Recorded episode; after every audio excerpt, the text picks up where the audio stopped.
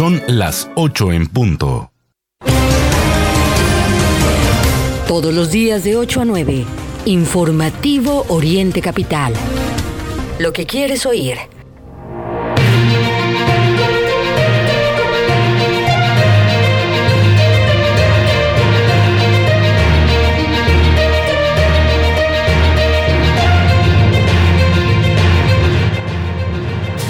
Buenos días, son las 8 de la mañana, las 8 en punto.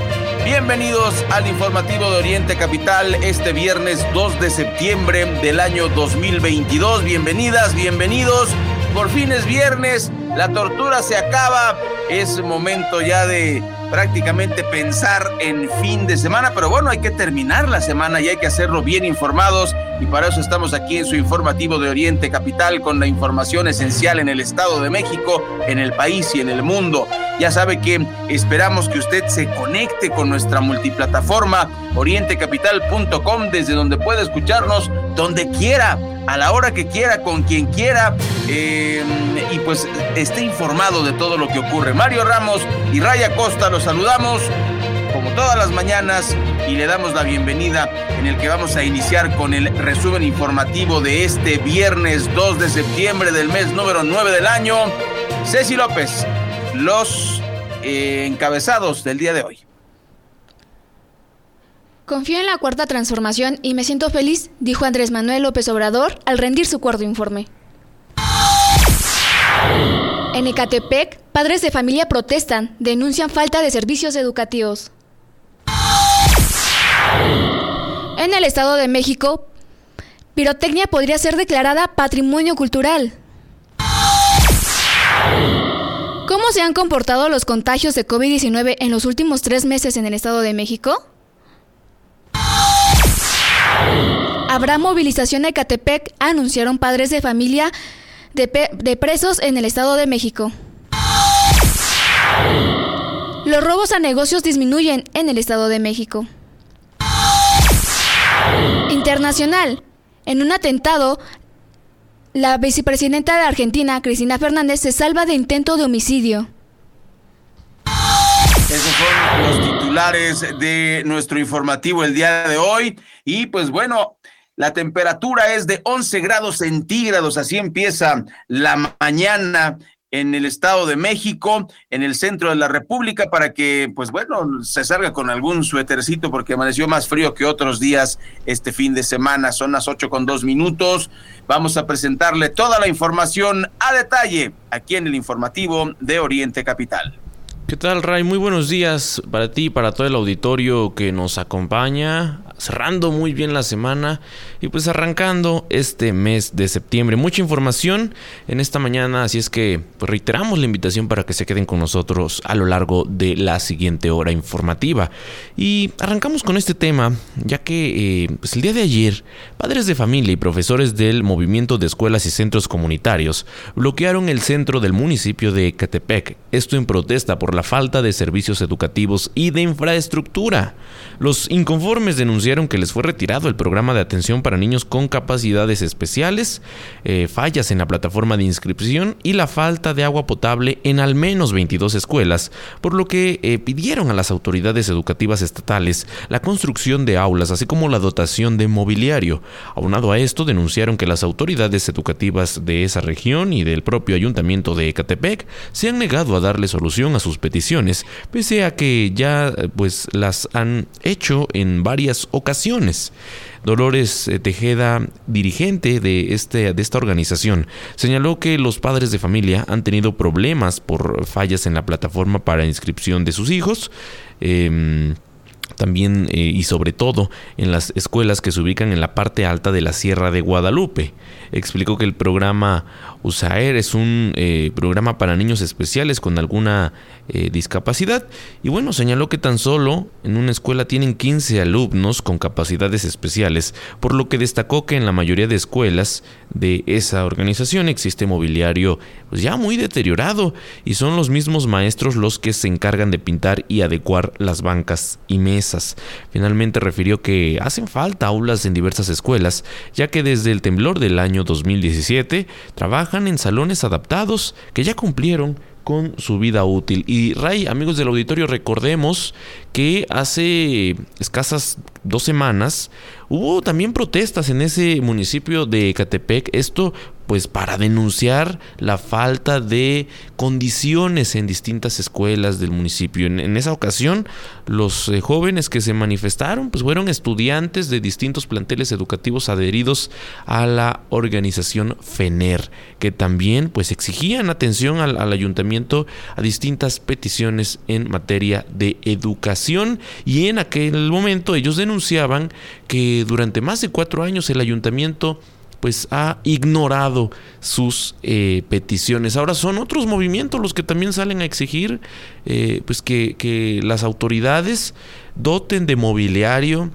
de las condiciones necesarias para la impartición eh, de, clases, por supuesto, estas condiciones necesarias no solo para los alumnos, sino también para los maestros. Pues muy atentos, sin duda, a este delicado tema en el municipio de Ecatepec. Son las 8 de la mañana con 6 minutos y ya que lo mencionas, Mario, no solo es en Ecatepec, eh, recordemos, lo informábamos el día de ayer que Chapingo se fue a paro y se le unen los trabajadores. O sea que este rector está salado. Eh, encuentran a una chica asesinada en, en los muros de Chapingo, eh, después se le acusa de un escándalo de corrupción, le cae la pandemia, regresan después de la pandemia, paro. definitivamente Solís está salado, dicen los estudiantes, eh, en una manifestación que se llevó a cabo en Texcoco y, se manifiesta en redes sociales. Ni hablar. Así las cosas con los estudiantes en el Estado de México. Y le platicamos ya en un tema más amable, que los toritos y la castillería pirotécnica mexiquense podrían ser declarados Patrimonio Cultural Inmaterial del Estado de México por ser de interés público, fomento, conservación, promoción, patrocinio y, salvaguarda. Eh, finalmente, en, en este tipo de temas, las bancadas de Morena, PRI y PAN expresaron que están a favor de esta iniciativa de la diputada Miriam Cárdenas Rojas, esto tras la reunión de, los, de las Comisiones Unidas de Gobernación y Puntos Constitucionales y de Gestión Integral de Riesgos y Protección Civil. La legisladora Miriam Cárdenas destacó que desde el siglo pasado el Estado de México ha sido reconocido por su amplia tradición en la elaboración, fabricación y distribución de artículos pirotécnicos artesanales, caracterizada por la búsqueda en forma continua de, pues con un nivel de excelencia que se reconoce y que en el estado actualmente se fabrican más del 60% del total de, del nivel nacional en cuanto a la pirotecnia y que en 62 municipios mexiquenses se practica esta actividad. Al respecto, la diputada Edith Marisol Mercado Torres y el, y el diputado Max Agustín Correa Hernández eh, y Paola Jiménez Hernández, María de Los Ángeles Dávila, coincidieron en la viabilidad de esta propuesta, pues se trata de una actividad que ha representado la identidad cultural de la entidad a través de la comercialización y el uso de la pirotecnia en festividades patronales, lo que beneficia directamente a más de 40 mil familias. Añadieron que la declaratoria podría eh, permitir sentar las bases para fortalecer la comercialización de los productos, así como mejorar las condiciones para la elaboración de la pirotecnia y los protocolos de seguridad para garantizar la integridad de las personas productoras y de la población en general. Además, la diputada Edith Mercado, presidenta de la Comisión Integral de Riesgos, solicitó que la iniciativa fuera enriquecida por el Instituto Mexiquense de la Pirotecnia. Finalmente, la propuesta también plantea que la Secretaría General de Gobierno, la Coordinación General de Protección Civil y Gestión Integral de Riesgo, el Instituto Mexiquense de la Pirotecnia y la Secretaría de Cultura y Turismo, todos en conjunto, adopten medidas que garanticen la viabilidad del patrimonio cultural que incluyan filiación, investigación, protección, conservación y transmisión del patrimonio en sus distintos aspectos. En más información de la entidad mexiquense, platicarle que el mes de agosto fue el mes que menos contagios de COVID-19 eh, registró eh, pues el Estado de México, con lo cual la llamada quinta ola pues pareciera que se diluyó. De acuerdo con información del Mapa Federal de Datos COVID-19, el pasado primero de agosto había 682.596 casos acumulados de COVID-19 y para el 31 em, del mismo mes se registró, eh, o el registro pues contabilizaba 694.506 casos, es decir, se registraron 11.910 nuevos casos del SARS-CoV-2. En retrospectiva, en el mes de junio inició pues eh, la, quinta ola de contagios masivos en el Estado de México y pues por supuesto también en el resto del país. El total eh, en ese momento fueron 32.510 nuevos contagios en dicho mes. En julio se alcanzó la cúspide de la quinta ola con 66.585 nuevos contagios del SARS-CoV-2, siendo el mes con mayor ritmo de contagios diarios. Cabe destacar que el, en mayo de este año solo se registraron 2.311 nuevos contagios previo al inicio de la quinta ola. El comportamiento de las defunciones y hospitalizaciones en el periodo junio, julio, agosto pues registra los siguientes números. En julio 116 pacientes mexiquenses perdieron la vida debido al SARS-CoV-2. Eh, en julio fueron 257 y un mes antes 37. En lo que respecta a la ocupación hospitalaria de camas con ventilador en área de atención general, la entidad mexiquense ocupó la posición 16 a nivel nacional al finalizar el mes de agosto, al solo reportar el 1.7% del total de camas ocupadas por pacientes COVID-19 las unidades en las unidades de cuidados intensivos, la ocupación hospitalaria es del 13%, siendo la sexta entidad con mayor ocupación a nivel nacional. Hasta el momento aún se reportan, escúchelo bien, 123.779 casos sospechosos y 2.767 casos activos en la entidad mexiquense. Esto de acuerdo con el mapa federal de datos COVID-19. Así es que, pues todo parece indicar que eh, los contagios van a la baja. Sin embargo, el llamado sigue siendo el mismo no hay que bajar la guardia, hay que eh, tomar, hay que, eh, pues sí, seguir tomando las medidas necesarias, muy básicas ahora, pero necesarias para evitar contagiarnos de COVID-19. 8 con 12 es tiempo de escuchar el reporte que nos tiene preparado Abigail Recendis desde la zona de Catepec. Adelante con la información. Muy buenos días al auditorio de Oriente Capital. Informar que la Fiscalía General de Justicia del Estado de México descubrió la operación de una notaría pirata en Ecatepec y aseguró el inmueble por la de probable comisión de delitos de usurpación de funciones, utilización de sellos oficiales y falsificación de documentos. A raíz de la denuncia, el titular de la Notaría 5 denunció que en ese lugar se ejercían funciones notariales a su nombre y se elaboraban escrituras y trámites inherentes en dicha función sin tener autorización para ejercer dicho acto. Tras confirmar la existencia de la presunta sucursal y con datos de prueba recabados, la Fiscalía Mexiquense solicitó a un juez una orden de cateo en dicho inmueble ubicado en Avenida Insurgentes, número 8, Colonia La Mora, en el centro de Catepec. La Fiscalía informó que los trámites notariales llevados a cabo en este inmueble a nombre de la Notaría Pública número 5 son falsos, por lo que se hizo un llamado a la ciudadanía para que denuncien si fueron víctimas de este despacho jurídico. Las 8 con 14 minutos, 8 con 14. Antes de irnos a la pausa, le platicamos aquí en el informativo de Oriente Capital que los integrantes de la caravana mexiquense Dignidad, Justicia, Libertad y Vida pidió al gobierno del Estado de México una entidad más estable en la impartición de justicia. Con base en eso, anunciaron que este viernes arribarán a la explanada del municipio de Ecatepec. Durante la mañana de este jueves y como parte de sus recorridos, los integrantes de la caravana arribaron al penal de Chiconautla para después dirigirse hacia el municipio de Tecámac.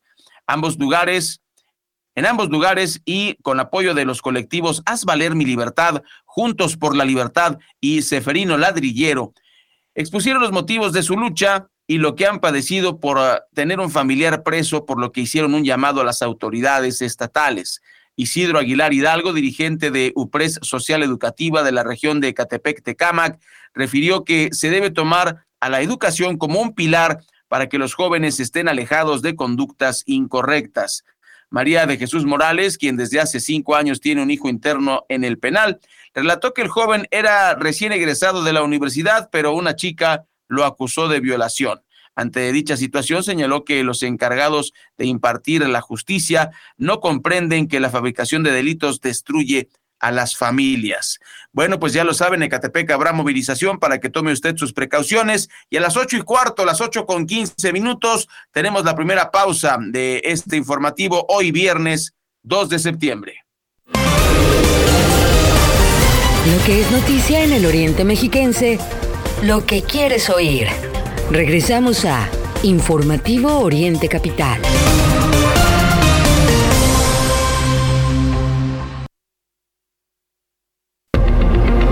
Hoy tengo que hablarte con el cubrebocas puesto porque esta pandemia aún continúa.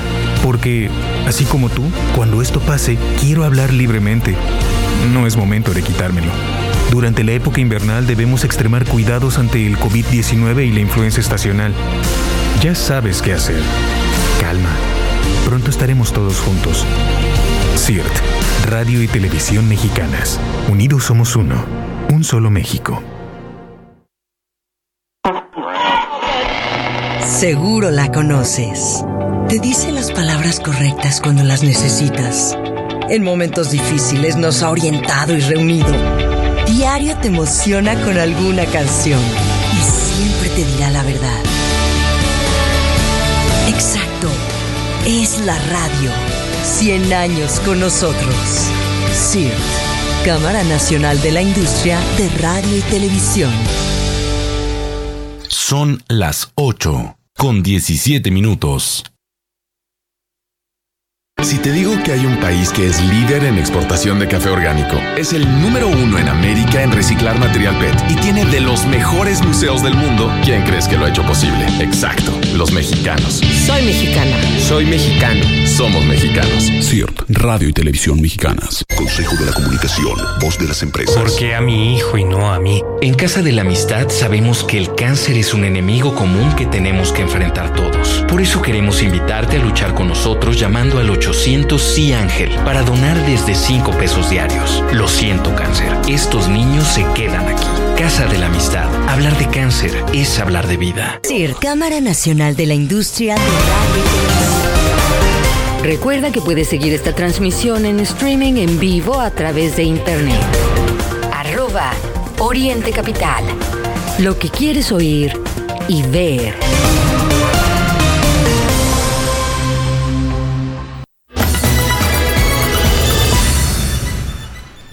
Continuamos a través del informativo Oriente Capital, en este momento en la capital de la República Mexicana, las 8 con 18 minutos. Platicarle que el sistema de alertamiento silencioso, derivado del trabajo coordinado entre empresarios y la autoridad estatal, permitió que la incidencia de robo a negocios disminuyera, escuche bien, un 13%, esto del año 2021 al 2022, señaló el secretario de Seguridad Rodrigo Martínez. El funcionario precisó que se ha logrado mejorar el desempeño de los incidentes, además de que se han disminuido los tiempos de respuesta por parte del personal operativo. Ese tiempo, escuche bien, ha disminuido de 45 minutos a entre 3 y 5 minutos en los últimos años. Indicó que ante una agresión física, eh, pues presencia de personas armadas o cualquier situación de alarma, el C5 recibe un alertamiento y activa los protocolos de canalización y monitoreo para la pronta respuesta de los elementos operativos. En esta ocasión declaró que la estrategia mencionada se resume en la entrega de un total de 161 botones de los eh, negocios que contribuyen al desarrollo económico de la entidad y ayuda al fortalecimiento de la seguridad del Estado, además de dar certeza y seguridad a miembros de la iniciativa privada. Finalmente, resaltó que desde que se comenzó esta estrategia en agosto del año 2020 con la CONCAEM y sus agremiados, han sido atendidos un total de, 52 eh, posibles incidentes mediante alerta silenciosa código C5, pero lo más importante es que se ha bajado la incidencia de robo a negocios un 13% en toda la entidad entre el año 2021 y 2022. Gilberto Sausa Martínez, presidente del CONCAEM, declaró que los temas de seguridad no son eh, temas solo de la autoridad, sino de la labor que se tiene que abordar mediante la coordinación de diversos sectores.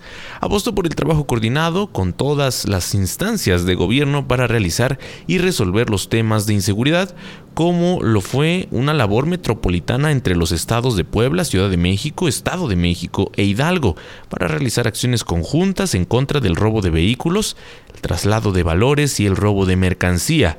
En tanto, eh, Julián Rivera, presidente de la Asociación de Estacionamientos del Valle de Toluca, coincidió en que el tema de la inseguridad es difícil, pero no solo es responsabilidad de la autoridad. Finalmente, Alan Millán Mesa, miembro del Grupo Colegio Mexiquense y voz de los prestadores de servicios, agradeció la entrega de esta herramienta fundamental que será funcional para los negocios. Pues esto eh, que le acabo de informar, por supuesto, beneficia a grandes empresas. Eh, son contados, por supuesto, los negocios a nivel estatal que tienen estas condiciones para en tiempo real poderse conectar al C5. Habría que esperar este tipo de acciones también en los pequeños negocios que, como usted bien sabe, pues también son víctimas de la delincuencia, están a merced de la delincuencia en distintos puntos del Valle de México. Hablamos, por supuesto, de la Ciudad de México, de municipios del Estado de México y de otros estados de, la región que también están pues, sufriendo de esta eh, inseguridad que se vive en nuestro país. Con el informativo de Oriente Capital. Se acaba de sintonizarnos. Bienvenidas, bienvenidos. Hoy es viernes 2 de septiembre, son las 8 de la mañana con 22 minutos y le contamos que un juez decretó la libertad de los cuatro vecinos de Tepetlixpa, Estado de México, quienes fueron detenidos como presuntos autores del homicidio del empresario y ex candidato a la alcaldía de Cuautla, Carlos Benítez Sánchez, conocido como Bill Mart. Luego de las protestas y derivado de las investigaciones, fueron exonerados los cuatro vecinos de la comunidad de Nepantla que fueron detenidos tras el atentado donde perdió la vida el político y empresario morelense al considerar que no había elementos suficientes en su contra, fue que la juez determinó la no vinculación a proceso. Posteriormente solicitó la libertad de los cuatro implicados quienes salieron del penal anoche. Yo creo que Rosario Robles pensó, ¿por qué no me tocó esta jueza? Los cuatro sujetos habían sido detenidos el día que ocurrieron los hechos en un operativo coordinado por las autoridades de Morelos y el Estado de México. Los abogados defensores dijeron que el Ministerio Público no pudo sustentar los hechos al mencionar que se recibió una llamada al 911 en donde se denunciaba anónimamente que los asesinos habían escapado en un Mustang blanco. Esta era la única línea que se había tomado por el Ministerio Público como suficiente para vincularlos con el homicidio del ex candidato de Cuautla. Sin embargo, luego de dos manifestaciones donde participaron amigos y familiares de los detenidos, anoche quedaron libres estas personas que buscan junto con sus familiares se limpie su imagen y sean las autoridades judiciales de Morelos quienes pidan perdón por haberlos detenido y según familiares también fueron torturados una de las manifestaciones de apoyo a los detenidos dijeron que José Narciso y Anselmo Galván em, y Ulises e Iván son profesores, un estudiante y un comandante.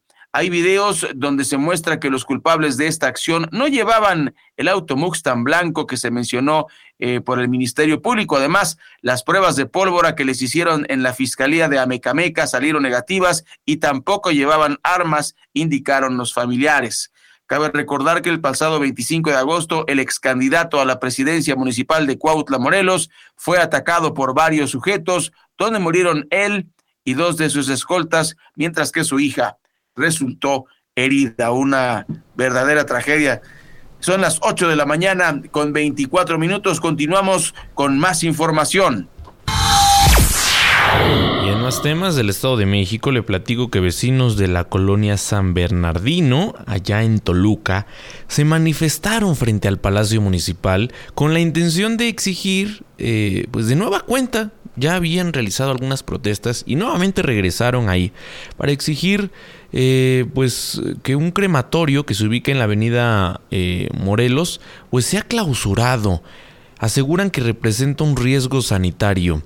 Dicen también que son muchas las familias afectadas y que además alrededor de este crematorio hay negocios, restaurantes, locales de comida que también están en riesgo, así como el mismo estadio Nemesio 10, pues las cremaciones se llevan a cabo a cualquier hora, incluso cuando hay partido.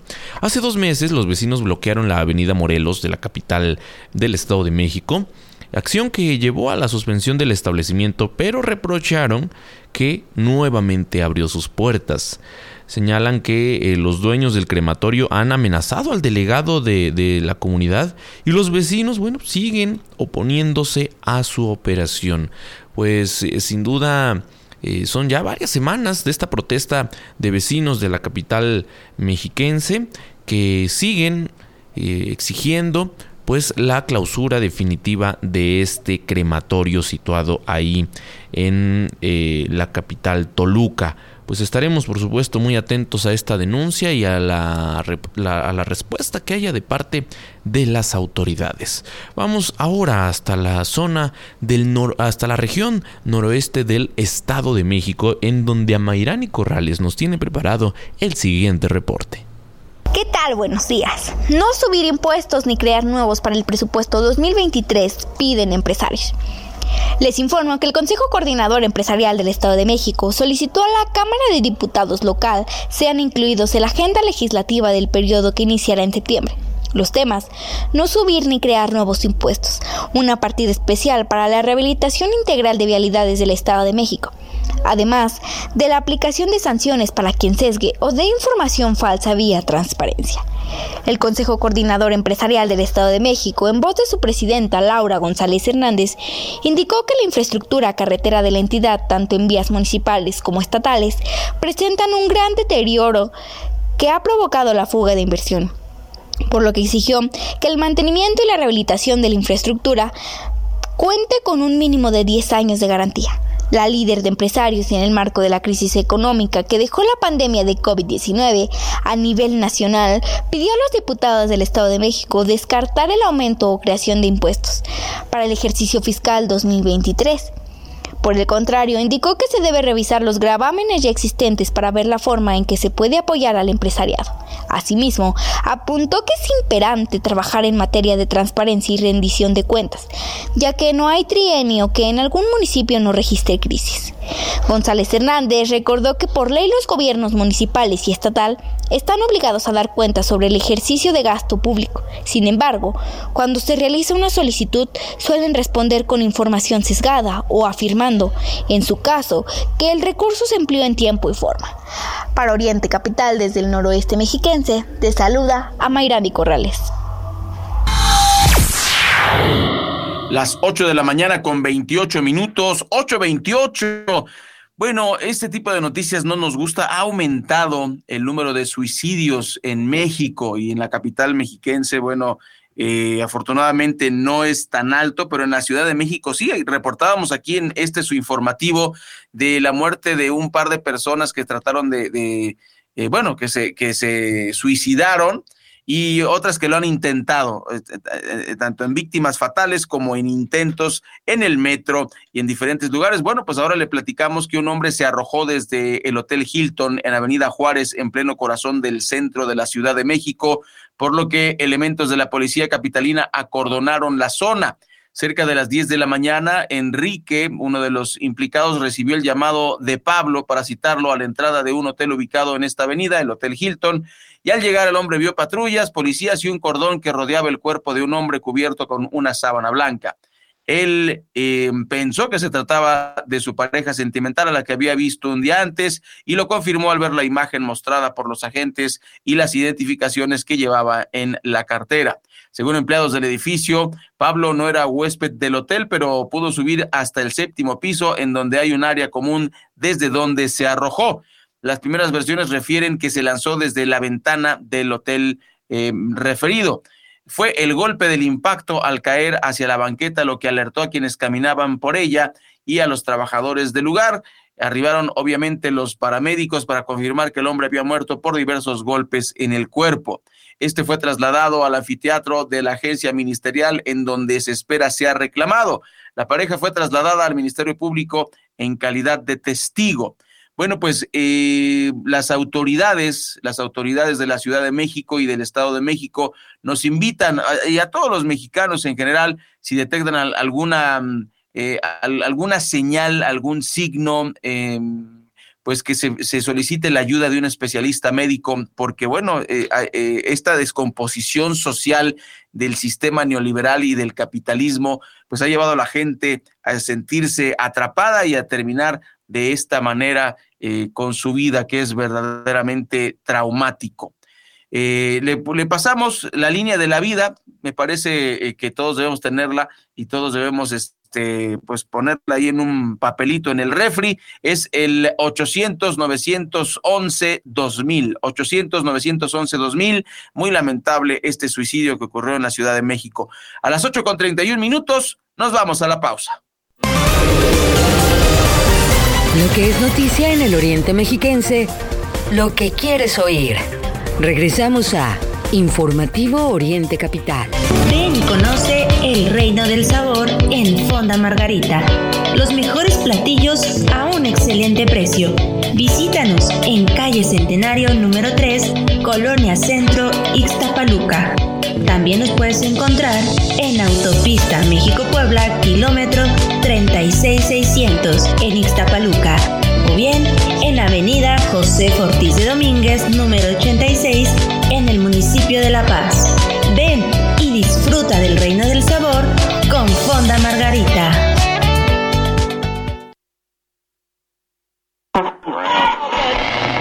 Seguro la conoces. Te dice las palabras correctas cuando las necesitas. En momentos difíciles nos ha orientado y reunido. Diario te emociona con alguna canción y siempre te dirá la verdad. Exacto. Es la radio. 100 años con nosotros. CIRT, Cámara Nacional de la Industria de Radio y Televisión. Son las 8 con 32 minutos. Cada vez más huracanes, más tormentas, más ciclones, más tornados. Cada vez más frecuentes, más letales. Cada año más autos, cada año más veloces, cada año más vías, cada año más distracciones, cada año más accidentes. Cada día más personas, más adultos mayores, más apoyo, más ayuda, más atenciones. Cada día más retos, cada día más gente los necesita. Cada año la Cruz Roja Mexicana brinda más servicios, pero recibe las mismas donaciones. Hoy tú puedes ayudarnos a que esta batalla sea más justa. La Cruz Roja cuenta contigo para seguir ayudando. www.cruzrojamexicana.org.mx Por favor, dona.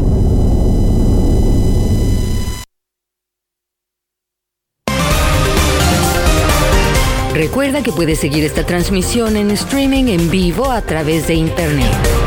Arroba Oriente Capital. Lo que quieres oír y ver.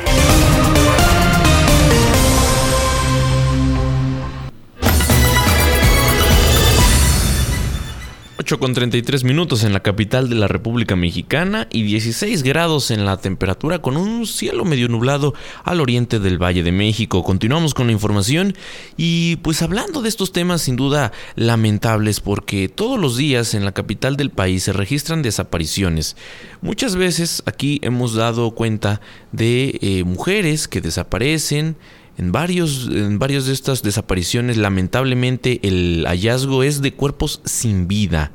Y bueno, pues eh, ahora no solo son las mujeres. Y es que la noche del viernes 19 de agosto, José de Jesús López Ávila salió de su casa ubicada en la colonia Álvaro Obregón ahí en la, en la alcaldía de Iztapalapa. Él pues se salió con la idea de llegar al centro del municipio de Ixtapaluca a visitar a su novia. Sin embargo, desde el 19 de agosto no se ha sabido nada de él. La tarde del sábado 20, eh, pues padre e hijo intercambiaron mensajes a través de sus teléfonos celulares. La novia de José de Jesús se comunicó la mañana del martes 23 de agosto con el papá eh, para avisarle que pues su novio pues estaba desaparecido. Por supuesto, desde ese momento los familiares han ido a ministerios públicos de la Ciudad de México, del Estado de México, con la intención de eh, pues denunciar la desaparición de su hijo, pero pues señalan que eh, no los han ayudado, los mandan de un lugar para otro eh, a hacer este reporte por la ausencia de José de Jesús y pues no, no, no han iniciado formalmente con esta búsqueda. En su desaparición, el padre de José de Jesús, eh, eh, pues acudido a distintas instancias. Fue también a la Fiscalía Antisecuestros de la Ciudad de México, que se ubica en la alcaldía de Azcapotzalco, pero que cree, no lo atendieron. Le dijeron que tenía que ir a Chalco o a Ixtapaluca porque a ellos no les corresponde hacer la investigación. Eh, Laura, la, novia de José de Jesús, fue la que hizo el reporte en su momento de la desaparición. Y sin embargo, bueno, llama la atención que informó a las autoridades ministeriales del Estado de México que ella es la esposa de este joven por lo que la familia de, él pues no ha recibido información oficial sobre la investigación que se lleva a cabo. La familia de José de Jesús, quien labora en una empresa de sistemas de seguridad eh, electrónica, exige a la Fiscalía mexiquense que acelere las indagatorias para saber qué ocurrió con él. La, pues a, este joven pues lo, lo esperan sus tres hijos, quienes también se han sumado a su búsqueda a través de las redes sociales, sus familiares, amigos, vecinos han difundido su fotografía con los datos para que los cibernautas también ayuden a localizarlo. Y bueno, queda ahí la denuncia, la, falta de atención por parte de las autoridades, iniciando, por supuesto, eh, por las autoridades de la Ciudad de México, que como lo acaba de escuchar, pues se han lavado las manos no han querido iniciar con las investigaciones por la desaparición de, esta persona, pese a que él reside en la Ciudad de México. Él salió de su casa en la Ciudad de México y desde el 19 de agosto no se sabe nada de su paradero. Eh, por parte del Estado de México se han iniciado algunas investigaciones, las cuales pues em, se dice y los familiares lo que denuncian es que pues toda la información oficial se está entregando a la novia de, de, José de Jesús. Así es que, pues muy atentos a este tema, insisto, el llamado y la denuncia de lo que ocurre con las autoridades que imparten justicia en la Ciudad de México. Vamos ahora con Berenice Moreno, quien nos tiene preparado el siguiente reporte. Hola, ¿qué tal? Muy buenos días, auditorio de Oriente Capital. Ray, Mario, muy buenos días. La Comisión Legislativa de Procuración y Administración de Justicia de la legislatura mexiquense inició el análisis de la iniciativa de ley que busca eliminar del Código Penal del Estado de México el delito de ultrajes por considerar que es anticonstitucional al contraponerse a la libertad de expresión, de la cual goza toda persona. En la iniciativa de ley se señala que este delito está tipificado en 25 de las 32 entidades, pero la Corte ya lo declaró inválido en Veracruz y en la Ciudad de México, por contravenir con el principio de libertad de expresión, por lo cual es conveniente retirarlo de la legislación vigente y permitir que la gente exprese su malestar contra toda autoridad. A propuesta del diputado Jorge García Sánchez, se busca derogar los artículos 126 y 127. Se pide se actualice la norma penal y no se contemple la figura penal que ya fue declarada inconstitucional por la Suprema Corte de Justicia de la Nación. Se consideró que la redacción de ambos artículos es ambigua, imprecisa y demasiado amplia, aunado a que es letra muerta en la entidad desde el año 2015 a la fecha, en la cual no se han presentado denuncias apegado a su elevado castigo. Y es que de acuerdo a la legislación actual, se identifica como ultrajes toda expresión directa o indirecta o toda acción ejecutada contra algún servidor público estatal o municipal o contra instituciones públicas que puedan implicar ofensa o desprecio, y la sanción actual es de seis meses a dos años de prisión y de 30 a 150 días de multa cuando se dirige a instituciones públicas, pero si se comete en contra de alguna persona servidora pública es de 6 a 12 meses de cárcel y de 30 a 100 días de multa. El legislador argumentó que la gente debe tener a salvo su derecho a expresarse y mostrar desacuerdo o desprecio en contra de las decisiones o acciones de las autoridades. Para Oriente Capital reportó desde Toluca Berenice Moreno. Las 8.40, son las 8.40 de la mañana este viernes 2 de septiembre y escuche lo que hicieron estos angelitos. Fíjese que hemos denunciado muchas ocasiones aquí en Oriente Capital, eh, pues como la injusta distribución de la riqueza, pues provoca que, que haya necesidad. No se justifica, no lo estamos justificando, pero desgraciadamente, eh, ¿hasta dónde llega la necesidad? ¿Hasta dónde llega? Fíjese que ya ni siquiera las iglesias están a salvo de la delincuencia.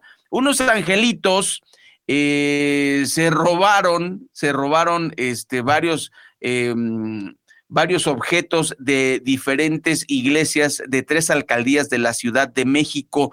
Fueron siete iglesias las siniestradas. Las parroquias que han sufrido los robos se encuentran en un perímetro cercano entre sí en las alcaldías Benito Juárez, Coyoacán y Tlalpan. O sea, a los angelitos también les gusta no moverse mucho, ¿no? Para no gastar gasolina. El responsable de la parroquia Nuestra Señora de la Candelaria es un llamado a las autoridades, pues al exterior de esta fue colocada una lona con el texto dirigido eh, dirigido a la denuncia y a las autoridades y bueno, también, por supuesto, eh, a, los zampones. Si vienes a la Candelaria a robar o a asaltar, piénsalo dos veces porque estamos unidos y nos vamos a defender. Ya basta de impunidad. Queremos vivir en paz. Se lee en el texto de la manta. Frente al campanario de la Candelaria existe un, poste de 20 metros de altura con cámaras de vigilancia del C5 pues así está la, los robos, así está la inseguridad en la Ciudad de México y pues ahora hasta las iglesias fueron afectadas. Son las 8 de la mañana con 42 minutos. Más temas de la capital, hace más de dos años la sonrisa de Ingrid Escamilla se apagó al ser asesinada por su pareja sentimental, Eric Francisco, quien, pues después de dos años, podría ser declarado culpable por su feminicidio, esto el próximo lunes. Eh, después de 25 jornadas presenciales, eh, sí, pues donde presentan todos los elementos de prueba, llegó a su fin el, el juicio que se persigue en contra del imputado, quien fue detenido el mismo día de los hechos, el 9 de febrero de 2020. Javier Galindo, quien es uno de los tres abogados que forman la representación legal de Ingrid Descamilla, aseguró en entrevista que durante el juicio de, se desahogaron 40 pruebas entre peritajes y testimonios. Al ser cuestionado sobre la estrategia que utilizó la defensa del acusado, durante el proceso, el litigante lo calificó como una estrategia pasiva, pues dijo que el abogado privado de Eric se sometió a que el Ministerio Público demostrara la responsabilidad de su cliente en el asesinato de la joven de 25 años. Ante este panorama, Gallardo, acompañado de otros dos eh, pues, litigantes, afirmó que esperan a que se dicte un fallo en contra del acusado para quien solicitaron la pena máxima. A lo largo de la entrevista ninguno de los abogados pues, perdió la seriedad eh, y, y bueno, confesaron que fue difícil para ellos separar sus emociones al representar un crimen tan atroz. No es para menos, pues este caso marcó a la ciudadanía y originó, recordará usted, manifestaciones luego de que las imágenes del feminicidio de Ingrid Escamilla fueran publicadas por distintos medios de comunicación, lo que incluso derivó de una iniciativa de ley que lleva el nombre de la víctima, la cual tiene el fin de castigar penalmente a los servidores públicos que difundan material gráfico de algún crimen. El mismo litigante dijo que el proceso no ha sido fácil para la mamá y la familia de Ingrid, pues el escuchar los detalles del crimen en reiteradas ocasiones durante el proceso les afectó emocionalmente. Será el próximo lunes eh, en los juzgados del reclusorio Oriente, en donde el tribunal de enjuiciamiento escuchará los alegatos de cierre de las partes y ese mismo día los jueces podrán emitir su fallo. 8.45, vamos al último corte y regresamos con la información nacional.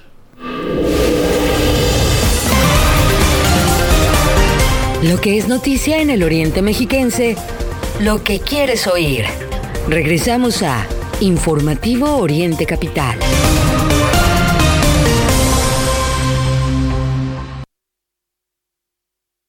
Hola princesa, ¿por qué sigues haciendo tarea hasta ahora? Mm, es que son muchas cosas y solo nos dieron un día para entregar. Es poco tiempo. Mañana hablo con la directora. Bueno, eran equipos, pero yo quise hacerlo sola porque todos se fueron al cine. No es justo que hagas todo sola. Te hubieras ido con ellos. por eso, tengo que caerles bien. No es fácil entrar al grupo, mamá. Ya déjame terminar, porfa. No es un favor entre compañeros o una manera de ser popular. Se llama sentido de pertenencia y es indicador de un perfil adictivo. Abre los ojos, pide ayuda y preven adicciones. Fundación Basal.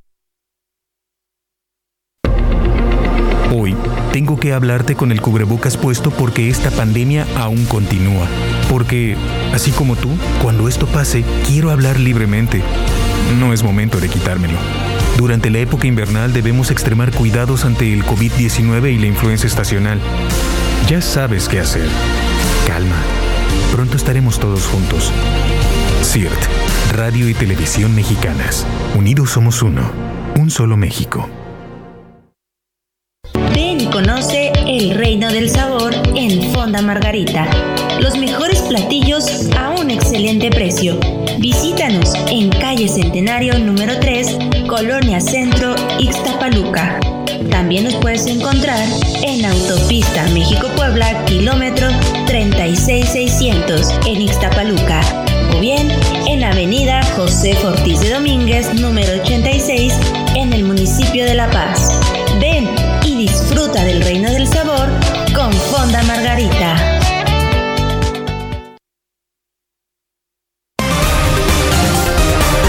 Recuerda que puedes seguir esta transmisión en streaming en vivo a través de internet. Arroba Oriente Capital. Lo que quieres oír y ver.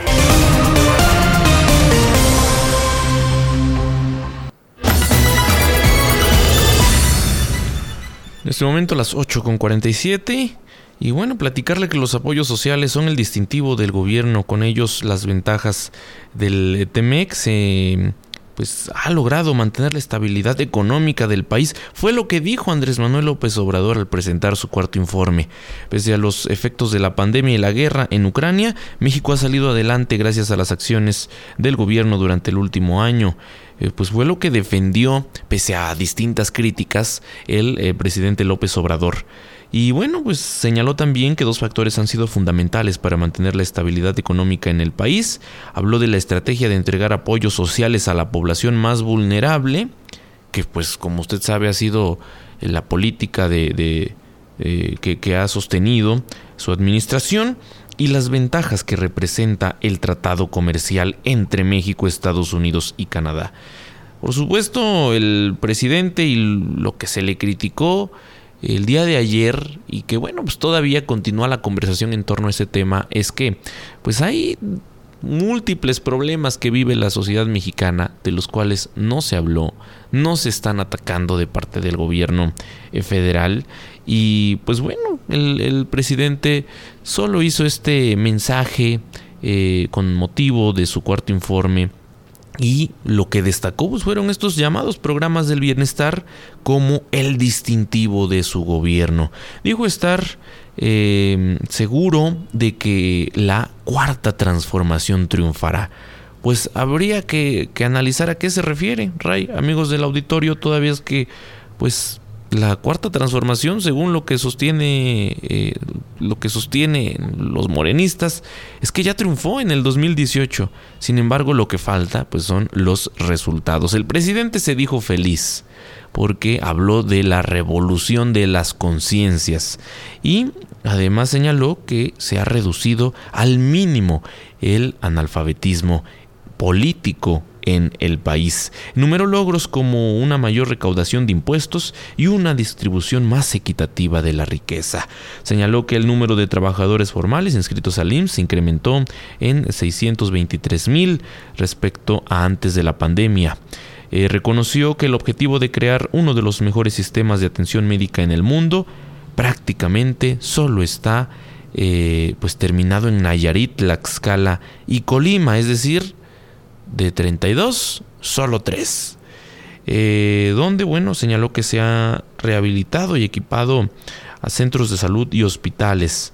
El abasto de medicamentos en esos estados es del 95%. Resaltó la disminución de los homicidios dolosos y los robos en todas sus modalidades, algo que pues está un tanto alejado de la realidad que viven los mexicanos y de las propias cifras que eh, mes con mes se dan a conocer. Además de una nueva visión de gobierno, la cual eh, la calificó como más democrática, sin permitir o tolerar la corrupción y la impunidad. Si le parece, escuchemos lo que dijo el día de ayer el presidente López Obrador. Creo con racionalidad, con mística y con optimismo que triunfará la cuarta transformación de México. Y en lo personal me siento bien y de buenas. Estoy feliz porque la revolución de las conciencias ha reducido al mínimo el analfabetismo político. Gracias a los servidores públicos que me acompañan y a todas y todos los mexicanos por participar en esta odisea en pos de la felicidad del pueblo y la prosperidad de la patria. Muchas gracias. Que viva México. Viva México. ¡Viva México!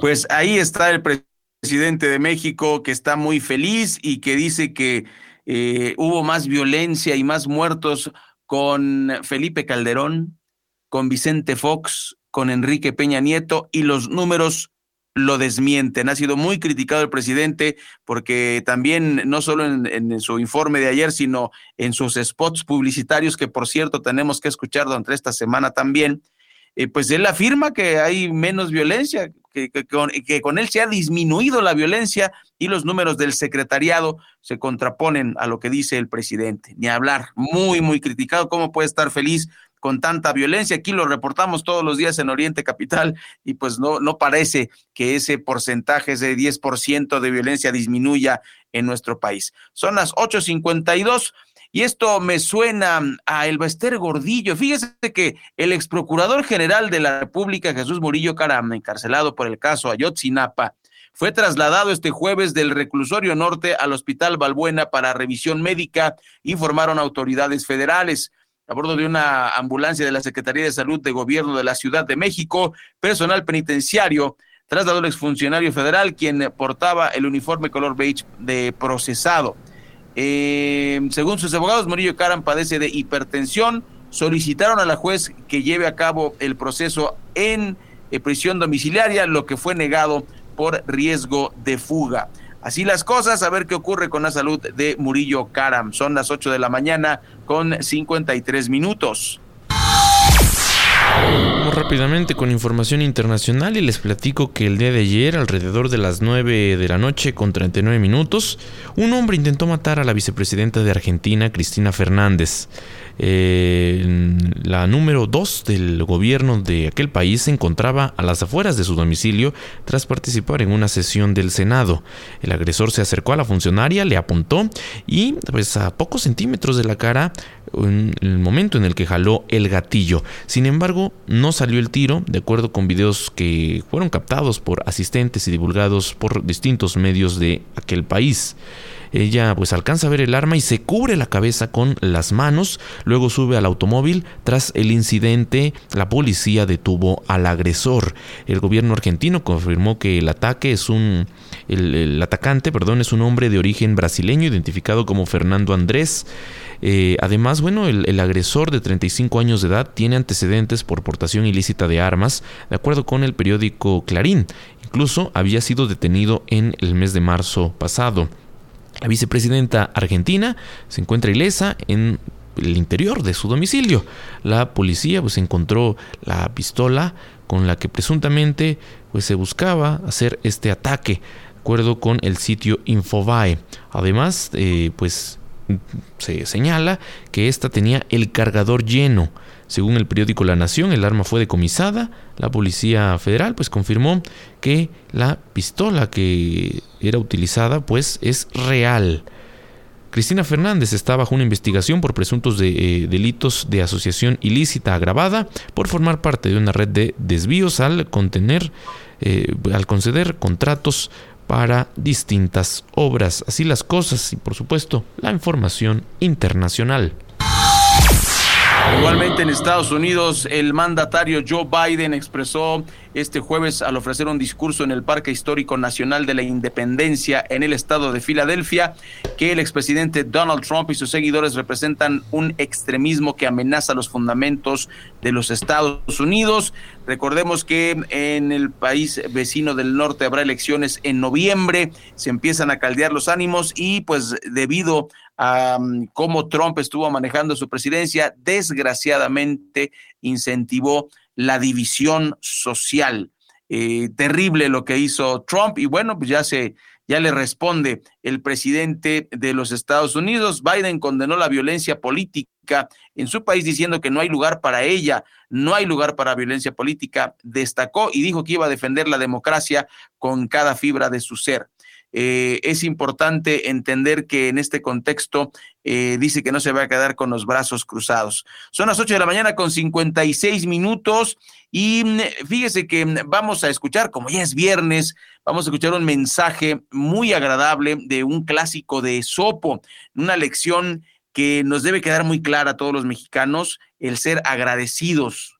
Esto nos lo cuenta Pilar García en las fábulas de Esopo con la paloma y la hormiga. Muy buenos días amigos de Oriente Capital. El día de hoy nuevamente les traigo una breve fábula, pero con una gran lección de vida. La paloma y la hormiga. Obligada por la sed, una hormiga bajó a un manantial, pero la corriente la arrastró y estaba a punto de ahogarse. Una paloma vio que la hormiga corría peligro. Rápidamente cortó una ramita de un árbol y la arrojó a la corriente. La hormiga se montó en la rama y así salvó la vida. Mientras tanto, un cazador preparaba su arma para dispararle en contra de la paloma. La hormiga vio lo que el cazador quería hacer y le picó en el talón. Así, el cazador soltó su arma y la paloma aprovechó el momento para alzar el vuelo. Amigos, esta breve fábula del escritor griego Esopo nos enseña que hay que ser agradecidos y que siempre hay que corresponder de la mejor forma a los favores recibidos. El hombre y la mujer nobles siempre serán bien agradecidos y por tanto no se olvidarán de quienes en momentos difíciles los ayudaron a salir del apuro. Muchas gracias por su atención. Nos escuchamos el próximo viernes. Que tengan un muy buen fin de semana. 8 con 58. Vamos con lo que dicen las portadas de los principales diarios de circulación nacional con el periodista Miguel Ángel Cacique. Así los titulares de hoy. Reforma apuntalan a la CFE, castigan a Iberdrola. Universal, mudanza del gobierno tiene rezago de 90%. Milenio, el analfabetismo político reducido al mínimo, celebra AMLO. Excelsior, presidente, programas sociales son prioridad. Jornada en México ya no domina la oligarquía. Sol de México, Guardia Nacional evalúa al personal con equipo obsoleto. 24 horas, los juniors de la cuarta transformación a cargos más altos. Crónica, a pesar de las adversidades estamos saliendo adelante, dice Obrador. Razón, destaca AMLO recuperación, estabilidad, prevé que 4T triunfará. Heraldo, el propósito no es militarizar a la Guardia Nacional. Es noticia hoy, clase trabajadora debe de tener cadena de miseria y abusos en México. Uno más uno, ahora soy más sereno que antes y creo que la cuarta transformación triunfará, dice AMLO. El día México recuperó su economía a nivel prepandemia, dice AMLO. Economista, brillan en el cuarto informe de López Obrador los otros datos y el financiero, cuatro años, defiende AMLO proyecto y resultados. Entre las cinco notas secundarias que más destacan hoy tenemos 1. Acapara la tropa Guardia Nacional. 2. México pone los muertos, reprocha Rosa Isela en la ONU. 3. En Durango dejan sin clases a 40 mil. 4. Trump y sus republicanos un peligro para la democracia, dice Biden. 5. Remesas otra vez el salvavidas repuntan 16.5%. Por el momento, querido Radio Escucha, es todo. Si desea recibir este resumen informativo, escríbeme al 55 43 67 78 14 o desde mi página de Facebook. Te deseo un excelente viernes. Así es como terminamos su informativo aquí en Oriente Capital. Muchas gracias, Mario Ramos y Raya Costa. Agradecemos infinitamente el favor de su atención. Ya es viernes, así que a disfrutar el fin de semana. Todos los días de 8 a 9, Informativo Oriente Capital. Lo que quieres oír.